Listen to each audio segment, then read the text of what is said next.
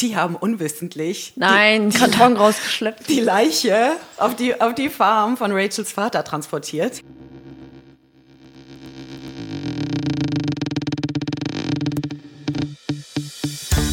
Hallo und herzlich willkommen zu Crime de la Creme, der Sahneschnitte unter den True Crime Podcasts. Mein Name ist Flavia. Und mein Name ist Janita. Viel Spaß beim Zuhören.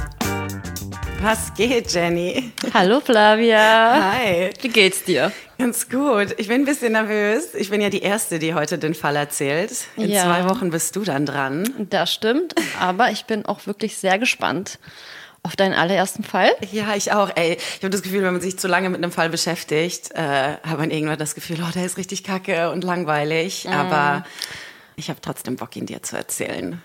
Ich freue mich drauf. Bist du ready? Ich bin ready. Okay, gut, dann würde ich sagen, starten wir direkt, oder? Fang an. Ich höre okay. zu. Okay, also der allererste Fall ähm, führt uns nach Australien. Und zwar geht es um das Verschwinden und den Tod von Rachel Barber.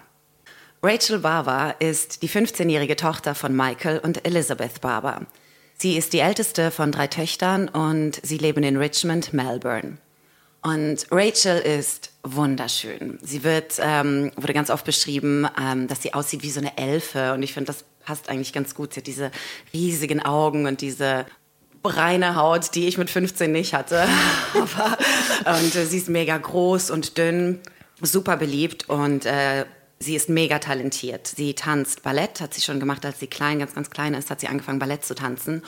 Und mit 13 schon kriegt sie ein Stipendium für eine Tanzschule und da studiert sie. Oh, nicht schlecht. Oder? Nicht schlecht. Also eine vielversprechende Karriere eigentlich vor sich. Der 1. März 1999 beginnt wie ein Tag wie jeder andere. Rachels Vater fährt sie zur Tramstation und von da aus fährt sie mit ihren Freunden zum Tanzunterricht und jeden Abend um 18 Uhr holt er sie da auch wieder ab. Rachel ist mega gut gelaunt an dem Tag, weil sie erzählt ihren Freunden, dass sich für sie am Abend ähm, eine Möglichkeit aufgetan hat, wie sie total viel Geld verdienen kann, aber sie darf niemandem sagen, wie, was und wo. Die Mittagspause verbringen sie und ihr Freund Manny, der auch an der Tanzschule studiert, in einem nahegelegenen Shoppingcenter, wo sie meistens ihre Pausen verbringen. Sie liebäugelt schon seit längerem mit einem Paar Schuhe, das sie sich aber nie leisten konnte. Und an diesem Tag bittet sie den Verkäufer, ihr die Schuhe zur Seite zu legen, weil sie sie am nächsten Tag abholen werde. Manny versteht nicht so genau, warum sie ihm nicht sagen kann, woher das Geld kommt, wie sie zu Geld kommen will, weil wenn doch alles sicher ist, dann sollte es kein Problem sein. Aber sie bleibt dabei, dass sie nicht sagen darf, was Sache ist und sagt nur, dass sie sich mit einer alten Freundin treffen werde abends und dass äh, die für sie einen Job hat. Und Manny und die Freunde gehen davon aus, dass es sich um einen Modeljob handelt, weil Rachel schon ab und zu in der Vergangenheit so kleine Modeljobs angenommen hat. Als um 5.30 Uhr Schulschluss ist, geht sie nicht wie üblich mit den Freunden zu der Tramstation, sondern biegt in eine andere Richtung ab. Da sie den Freunden ja bereits erzählt hat von diesem geheimnisvollen Job, machen die sich nicht groß Gedanken. Rachels Mutter Elizabeth kocht jeden Abend um 6.30 Uhr Dinner für die Familie und fängt langsam an, sich Sorgen zu machen, als um 7.30 7.30 Uhr noch immer niemand zu Hause ist. Sie ist erleichtert, als das Telefon klingelt und ihr Mann Michael dran ist. Der erzählt ihr aber, dass Rachel nie bei der Tramstation aufgetaucht ist. Und beide stellen fest, dass sie seit dem Morgen, als sie das Haus verlassen hat, nichts mehr von ihr gehört haben. Sie rufen dann erstmal natürlich bei Manny und den Freunden an und da erfahren sie auch von dem geheimnisvollen Job, von dem sie auch nichts wussten. Und es ist auch eigentlich sehr untypisch für Rachel, Geheimnisse zu haben, weil sie lebt in einem sehr liebevollen Zuhause und war nie ein rebellisches Kind. Mit dieser Info gehen sie zur Polizei. Die sagen aber, ja, das ist ein Teenager-Mädchen, die kommt bestimmt wieder, die taucht am nächsten Tag wieder auf, wir können noch nichts für sie tun. Rachel taucht aber nie wieder auf. Die Eltern fangen dann am nächsten Morgen direkt an, Flugblätter in der Stadt zu verteilen und rumzufragen, ob irgendjemand ihre Tochter gesehen hat. Und da Manny ihnen von den Schuhen erzählt hat, fahren sie auch ins Shoppingcenter und fragen danach. Und der Verkäufer erinnert sich auch ähm, an Rachel, sagt aber, dass sie die Schuhe nie abgeholt hat. Und er erzählt ihnen außerdem, dass äh, vor ein paar Wochen ein Mann versucht hat, junge Mädchen für ein legales Bordell anzuheuern. Und ja, Hast du Bock auf Puff? Wie sich später herausstellte, war der Mann frisch aus dem Gefängnis entlassen, wurde, weil er, entlassen worden, weil er schon mal versucht hat, Mädchen in die Prostitution zu zwingen. Mhm. Sie fahren dann bei dem Bordell vorbei und die versichern ihn aber, dass sie erstens Rachel noch nie gesehen haben und dass sie ein legales Bordell sind. Das heißt, sie würden niemals eine 15-Jährige einstellen und dass sie sowieso einfach keine Frauen im Shoppingcenter rekrutieren. Rekrutieren, ist so ein schwieriges Wort, ey. Rekrutieren. Und die Familie ist erleichtert, weil klar, niemand möchte hören, dass seine 15-jährige Tochter in der Prostitution gelandet ist. Aber sie sind auch frustriert, weil die Spur in einer Sackgasse endet. Die erste Spur kommt erst am 4. März rein, also drei Tage nach dem Verschwinden. Allison, eine Freundin von der kleinen Schwester von Rachel, erinnert sich, dass die Rachel mit einem anderen Mädchen am Tag des Verschwindens in Tram Nummer 6 gesehen hat. Und sie erinnert sich daran so genau, weil sie Rachel noch nie vorher da gesehen hat. Und sie erinnert sich sogar, wo sie ausgestiegen sind. Äh, ich werde das ganz sicher falsch aussprechen. Praran? Praran? irgend, so. Wie wird das geschrieben? P-R-A-H-R-A-N. Praran. Praran? Praran. Das hört sich an wie Fake Prada. Praran. Hm, also jedenfalls hat man sie da gesehen bei der Haltestelle. Und die Polizei checkt die Überwachungskameras der Station Praran. Und sie können bestätigen, dass es Rachel ist. Aber die Aufnahmen sind natürlich nicht gestochen scharf, sodass die Familie die andere Person nicht identifizieren kann. Die Polizei bittet nun die Barbas, ihnen eine Liste zu schicken mit allen Bekannten und Freunden von Rachel und der Familie. Und dabei stolpern sie über einen Namen. Caroline Reed Robinson. Die Barbas haben ihren Namen nur auf die Liste gesetzt, weil sie nach dem Verschwinden einen Anruf von Caroline erhalten haben, um zu fragen, wie es ihnen geht. Und der Familie ist das auch nicht seltsam oder so vorgekommen, obwohl sie Caroline schon seit Jahren nicht mehr gesehen haben. Aber sie haben mehrere solche Anrufe gekriegt und Deswegen haben sie sich da einfach nicht so Gedanken gemacht und sich darüber gefreut über den Anruf. Mhm. Caroline war früher die Babysitterin von Rachel und den Schwestern und sie ist nur fünf Jahre älter als Rachel, also 20. Und Carolines Eltern sind dann aber irgendwann weggezogen und so ist dann der Kontakt dann halt auch irgendwie gestorben. Als die Polizei die Anruferliste durchgeht, die sie von der Telefongesellschaft der Barbers geholt haben, ich meine, das war 1999, da gab es noch keine, da gab es mhm. nur Festnetz, stolpern sie wieder über Carolines Namen. Sie stellen fest, dass Caroline zwei Tage vor dem Verschwinden zweimal angerufen hat. Und beide Anrufe waren zwischen 15 und 25 Minuten lang. Außerdem ähnelt Caroline sehr dem Mädchen, das sie auf den Überwachungskameras gesehen haben. Und die Mutter von Rachel, Elizabeth, erinnert sich außerdem, dass ein halbes Jahr vor dem Verschwinden Caroline schon mal angerufen hat, weil sie angeblich einen Modeljob für Rachel hatte. Aber da ist irgendwie nie dann wirklich was draus geworden. Und sie stellen außerdem fest, dass Caroline wieder zurück in die Stadt gezogen ist, äh, nämlich in eine kleine Wohnung ganz in der Nähe, wo man Rachel das letzte Mal auf der Überwachungskamera in Praran gesehen hat. Die Familie ist wieder erleichtert für eine Sekunde, weil sie halt denken, okay, vielleicht ist sie wirklich einfach irgendwie aus irgendeinem Grund mit einer Freundin irgendwie durchgebrannt oder abgehauen. Aber die Hoffnung stirbt schon kurz darauf. Die Polizei fährt zu dem Elektroladen, wo Caroline arbeitet, und da erfahren sie, dass Caroline sich krank gemeldet hat. Außerdem hat sie sich auch krank gemeldet an dem Tag, als Rachel verschwunden ist. Am 2. März, also einen Tag nach dem Verschwinden, kam sie dann wieder zur Arbeit, aber meinte dann, dass sie sich immer noch nicht so richtig gut fühlt und hat sich den Rest der Woche auch freigenommen. Und die Mitarbeiter erzählen außerdem noch, dass Caroline sie um Geld gebeten hatte, weil sie ein paar Möbelstücke zu ihrem Vater transportieren muss, der außerhalb von Melbourne auf dem Land lebt und sie keinen Führerschein hat. Die Polizei fährt nun also zu Carolines Wohnung, aber niemand macht auf. Sie befragen die Nachbarn und zwei Leute können sich unabhängig voneinander daran erinnern, dass sie in der Nacht auf den 2. März wach geworden sind, weil sie laute Schreie und Wein gehört haben. Ich auch so denke, keiner macht und das. Und keiner sagt keiner, das? Das, das, das frage ich mich immer wieder. Ich check das auch nicht. Bei solchen Fällen. Ja. Das denken sich die Leute eigentlich. Ich einmal zu viel anrufen, oder nicht? Ja. Die Polizei verschafft sich dann Zutritt in die Wohnung und sie finden Caroline mit dem Gesicht nach unten auf dem Boden liegend. ja, dein Gesicht. Und bringen sie sofort ins Krankenhaus. Aber von Rachel keine Spur. What? Mhm. Im ersten Moment finden sie nichts Verdächtiges in der Wohnung, außer dass die ein kompletter Saustall ist. Aber als sie die Wohnung anfangen, genauer unter die Lupe zu nehmen, ist richtig gruselig. Erstens finden sie eine Tüte mit Klamotten in Größe 34, was Caroline halt niemals passen würde. Und sie finden. Body Shaming. Ja, wir kommen gleich drauf. Mhm. Sie finden überall Notizen in der ganzen Wohnung verteilt, äh, die alles Mögliche enthalten. Manchmal Bilder, die sie von sich selber gezeichnet hat. Und daneben stehen dann Sachen wie Pizzaface, hässlich, langweilig, fett, nicht liebenswert, nutzlos, krank.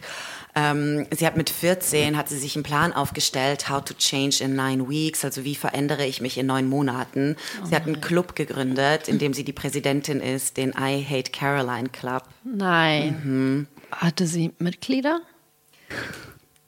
Ich glaube nicht. Ich glaube, sie war wirklich einfach mega Unzufrieden mit sich Unzufrieden selbst. und hatte keine Freunde. Oh nein. Mhm. Und sie finden außerdem Seiten um Seiten, wo sie nur über Rachel schreibt. Sie hat sie heimlich gestalkt. Seitdem sie eine Babysitterin war, hat sie sie heimlich gestalkt. Und sie hat sich komplett reingesteigert, dass Rachel ein perfektes Leben hat und alles, was Caroline halt nicht hat, die perfekte Familie, ein Freund, das Aussehen, Talent und dünn. Und Sie findet Notizen über Schönheits-OPs, die sie sich machen will. Und sie schreibt darüber, dass sie ein neues Leben anfangen will mit einer neuen Identität und nach Byron Bay ziehen will, wo nur alle schönen Menschen leben. Und sie finden ein legales Dokument für den Antrag für eine Namensänderung. Nämlich, Nein. Ja, ändert sie den Namen zu Jen Southall. Aber Jen Southall ist der Mädchenname von Rachels Mutter. Ich wollte ich wollt gerade sagen Rachel, aber okay, das Ja. macht auch, auch Sinn. Ja. Caroline geht es nach ein paar Stunden schon wieder besser und die Poli kann, Polizei kann sie befragen, weil sie leidet unter Epilepsie. Und als es äh, an ihrer Tür geklopft hat, ist sie, hat sie so einen Schock irgendwie gekriegt, dass sie sich einfach mal hingemault hat. Und sie gesteht dann eigentlich ziemlich schnell alles, weil die Beweise auch einfach erdrückend sind, weil man hat Notizen gefunden, wo die ganze Tat beschrieben wird. Wo ich dann auch immer so dachte, ich habe das schon so oft bei True Crime Fällen, dass Leute eins zu alles aufschreiben, In die Schublade packen. Schritt für Schritt. Und dann so, ja. Ja, Leute, wenn ihr einen Crime begehen wollt, plant Schnauze in, halten. Plant in eurem Kopf. sie hat im, äh, schon im Monate im Voraus hat sie geplant, dass ähm, sie Rachel halt anruft und ihr verspricht, dass sie einen Job hat, nämlich dass sie in einer Psychologiestudie teilnehmen müsste und damit könnte sie Geld verdienen. Aber es sei total wichtig, dass sie niemandem davon erzählt.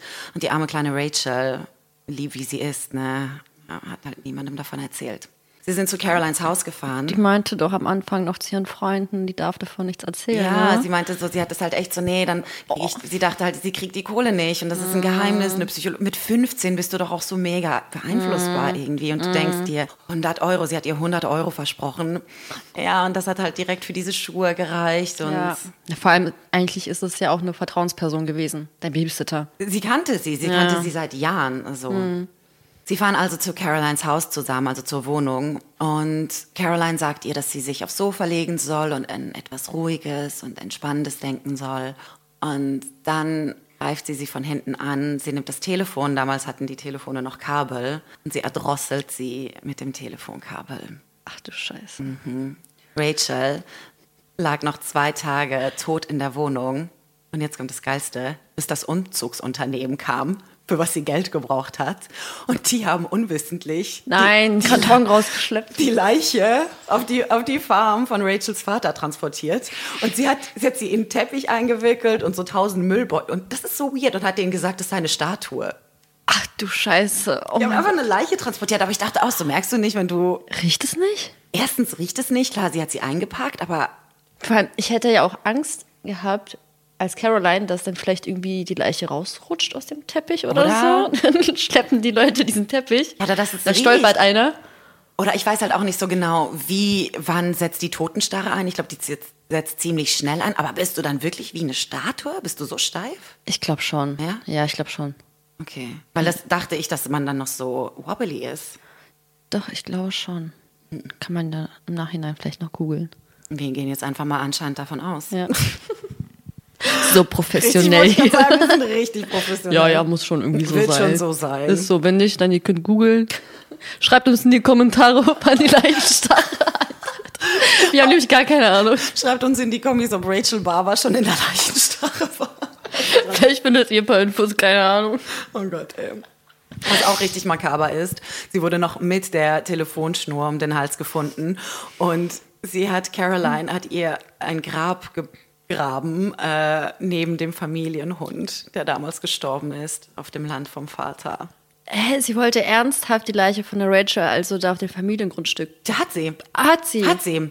Die Polizei hat erst dann die Leiche gefunden, weil sie es ihnen, weil sie es in den Notizen stand und sie es dann auch bestätigt hat. Da sind sie dann dahin gefahren und dann haben sie die Leiche da wieder ausgebuddelt. Wie hat sie das denn hinbekommen? Ey, das genau dasselbe wollte ich auch, wollte ich auch noch drauf. Äh, Aber die ist schon ein bisschen clever, ne? Also sie bringt sie sie, ist um. 20 auch. Krass, ne? Und dann lässt sie wirklich die Leiche transportieren von irgendwelchen Von Typen. irgendwelchen Typen. Und dann? Verbuddelt sie sie neben dem Ja, Hundi. neben dem Hund.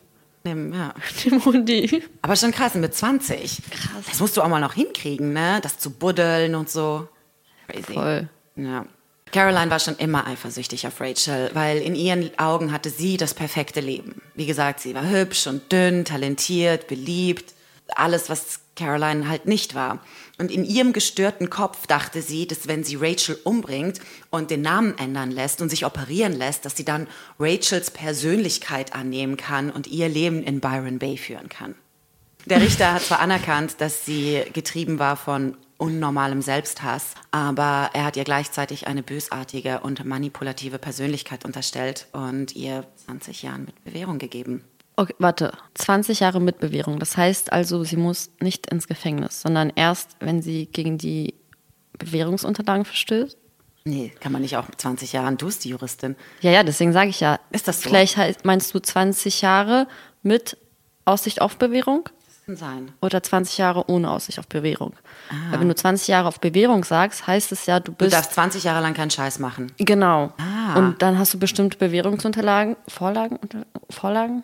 Und dann, wenn, wenn du gegen die verstößt, dann musst du in den Knast. Interessant. Okay, Das, das könnte man aber auch nochmal googeln. ich weiß es nicht, aber was ich weiß, Ja. ist, dass sie nur 15 Jahre abgesessen hat. Und die Eltern von Rachel haben sich damals ziemlich öffentlich auch dafür eingesetzt, dass sie mindestens 18 Jahre absitzen muss. Aber sie kam halt trotzdem frei nach 15 Jahren. Und was ich interessant fand, war, dass die Eltern danach aber die Medien darum gebeten haben, Caroline in Ruhe zu lassen, dass sie jetzt Zeit braucht, wieder ins Leben, sich wieder integrieren kann. Also ja, mit äh, 35 kam sie wieder frei. Die ist jetzt schon seit sechs Jahren, ist sie wieder auf freiem Fuß. Krass. Ja, sie hat die Tat anscheinend auch nie bereut. Sie hat anscheinend nie Reue gezeigt. Ja, stelle ich mir auch schwer vor. Übrigens, wenn, wenn, ihr einen Hund schnarchen hört, dann äh, ist das nicht Jenny. hast du sondern, gerade gesagt, ein Hund ja, sorry für Hundegeschnarche im Hintergrund. Was wolltest du sagen? Ähm, genau, dass sie die Tat nicht bereut. Ich finde ich auch ein bisschen, ich meine, wer halt mit so einer An Einstellung so eine Sache rangeht, halt mit so einem Hass, also verstehe ich, also ich glaube, du kannst so eine Tat gar nicht. Verstehst du, was ich meine? Also so ihre Psyche einfach alleine, dass sie wirklich gedacht hat, wenn ich die jetzt umbringe, werde ich sie. Ja, komplett gestört. Deswegen, genau, also wie soll denn in ihrem nicht, Kopf irgendwann wieder alles in Ordnung sein, dass sie wirklich denkt, okay, vielleicht bereue ich die Tat doch. Glaubst du nicht, dass jemand so jung, 15 Jahre, dass das reicht? Ich dachte mir nur bei der Story, was ich mir meistens denke bei Stories mit Jugendlichen, wo waren die Eltern? Weil die Eltern von Rachel, nee, von Caroline, die haben sich getrennt und das Familienverhältnis war nicht so richtig gut. Aber du musst doch merken, dass klar, Teenager-Mädchen sind oft unsicher und auch nicht zufrieden mit sich. Aber es gibt irgendwann einen Punkt, wo man doch merken muss, Dass irgendwas nicht in da Ordnung ist irgendwas echt nicht in Ordnung. Ja, aber ich glaube meistens, ich weiß jetzt nicht, wie die Familienverhältnisse da waren, aber kennst du das nicht, wenn Eltern so gestresst sind und mit sich selbst beschäftigt sind, dass sie diese Signale, die ein Kind sendet, gar nicht checken? Ja. Ja, offensichtlich. Ich meine, wie der Fall zeigt. Aber die Tagebücher und die Notizen haben gezeigt, dass das schon vor Jahren angefangen hat. Also dieses, sie, mit 14 hat sie das schon reingeschrieben, sie will sich in neun Wochen verändern und bla. Ja.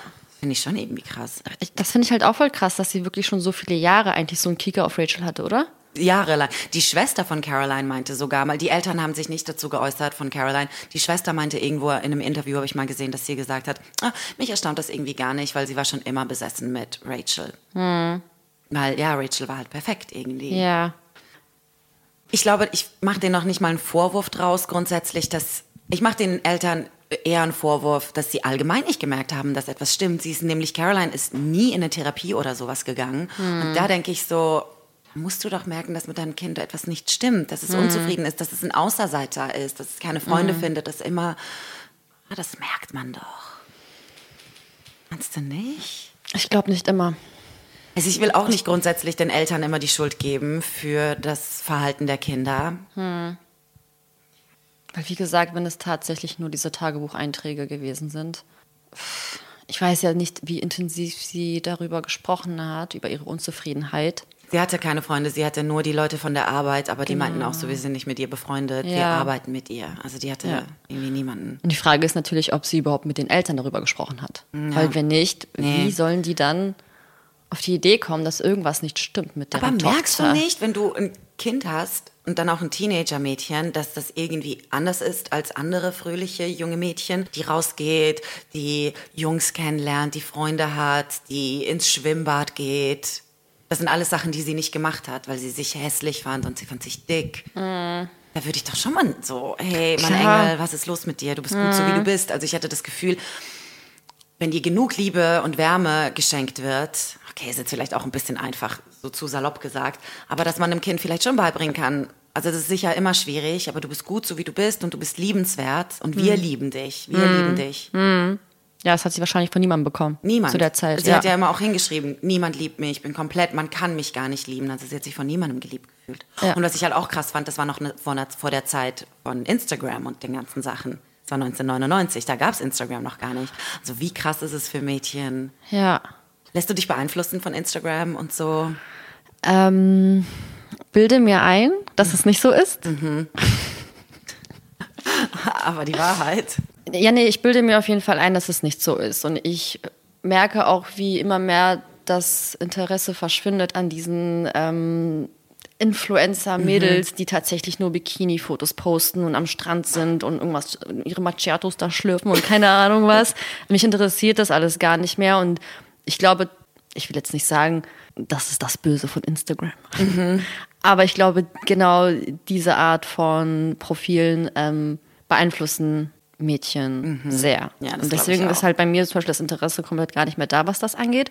Und deswegen würde ich mir jetzt auch einbilden, dass ich, glaube ich, nicht so schnell mich mehr beeinflussen lasse. Gut. Wir Ja. sind ja auch nicht mehr 15, muss man sagen. Genau, ich glaube, irgendwann hat man auch verstanden, dass das nicht die Realität Richtig. ist. Ich habe zum Beispiel aber auch aufgehört, äh, irgendwelchen Influencerinnen zu folgen. Also auch so Modebloggerinnen habe ich aufgehört zu folgen, weil ich mega leicht. Ich bin richtig leicht, leicht zu influenzen, weil wenn die dann die ganzen Klamotten tragen, habe ich das Gefühl, ich muss das auch haben. Ne? Brauche ich dann gar nicht. Erstens folge ich denen nicht mehr.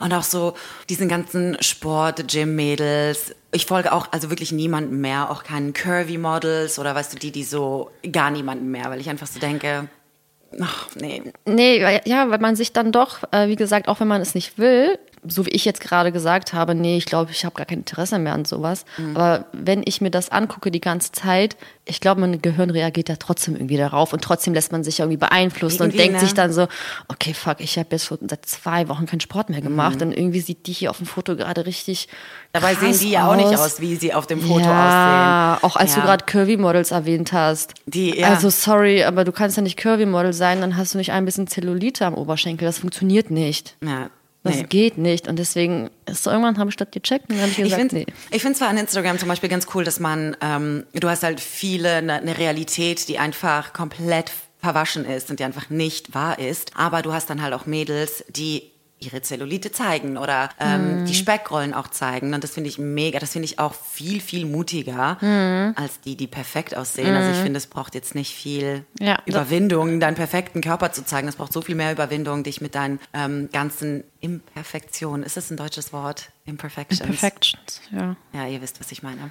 Es gibt ja auch Statistiken, die bewiesen haben, dass es für die Psyche sehr schlecht ist. Mhm. Hast du äh, das Dilemma mit den Social Media gesehen? Genau, das meine ich. Richtig gut. Genau, das ist Guckt schlimm. euch das an, Leute. Ich fand's Ja, richtig, richtig das gut. ist richtig gut und vor allem, glaube. Mhm. ich, für die jüngere Generation ist es sehr wichtig, sich sowas anzuschauen und wirklich zu realisieren, okay, das, was da passiert auf dem Bildschirm, ist nicht die reale Welt. Ja. Und auch mal das Handy vielleicht wegzulegen. Ihr seid gut, so wie ihr seid, Mädels und ja. Jungs. Ja, lasst euch nicht blenden. Ja, ich werde auch nie einen Kim Kardashian-Bart haben. Ich glaube, in zehn Jahren wird auch niemand mehr so einen Arsch haben wollen und alle werden darüber lachen. Das ist lustig. Das dachte ich letztens, habe ich irgendwas, und dann können wir das auch abschließen, dass es alles so Trendsachen sind. Jetzt ist es mega trendy, dass auch Frauen Sixpack haben und Muskeln und das ist alles nur ein Trend. Und durch Social Media Ja. ändern sich die Trends auch immer schneller. Und äh, ja, dass man immer so einem Trend hinterher eifert. Genau, deswegen finde ich auch einfach mal Handy weglegen und überlegen, okay, was möchte ich wirklich für mich? Was finde ich wirklich schön und sich nicht immer so schnell beeinflussen lassen von diesen ganzen Trends, weil wenn du dir irgendwann mal so Silikone in den Arsch steckst. Oh Gott. Ich weiß halt nicht, wie das ist. Das muss richtig schmerzhaft sein. Kann ich man die auch jemanden, rausnehmen? Die hat das gemacht. Und die hat jetzt wieder rausgenommen. Das geht ja. Es soll richtig, richtig schmerzhaft sein. Du kannst nicht äh, sitzen, liegen. Nicki Minaj zum Beispiel hat ja auch Fake Boob. Äh, nicht Boobs. Fake Butt. Pups wahrscheinlich, Wahrscheinlich auch. Ey, das war mein erster Fall. Ich war richtig, richtig nervös. auch. Hat man aber nicht gemerkt. Nee, ich war am Nicht Anfang so. sehr nervös. Glaube ich dir. nee, ich fand, du hast es super gemacht. Danke, danke, danke. Ja, in zwei Wochen bist du dran. Ja. Was wärst du für ein Fall? Ähm, Nicht mein zu viel verraten, aber Fall, ich will ein bisschen. okay, es geht tatsächlich um einen Mann, der aus sadistisch sexuellen Motiven gehandelt hat. Ei, ei, Also es wird auf jeden Fall creepy und sehr verstörend. Aber ja, mal schauen, ob ihr Bock drauf habt. Ich hab Bock. Okay, ich auch. Dann würde ich sagen, hören wir uns in zwei Wochen wieder. Bis in zwei Wochen. Bye, bye. Ciao.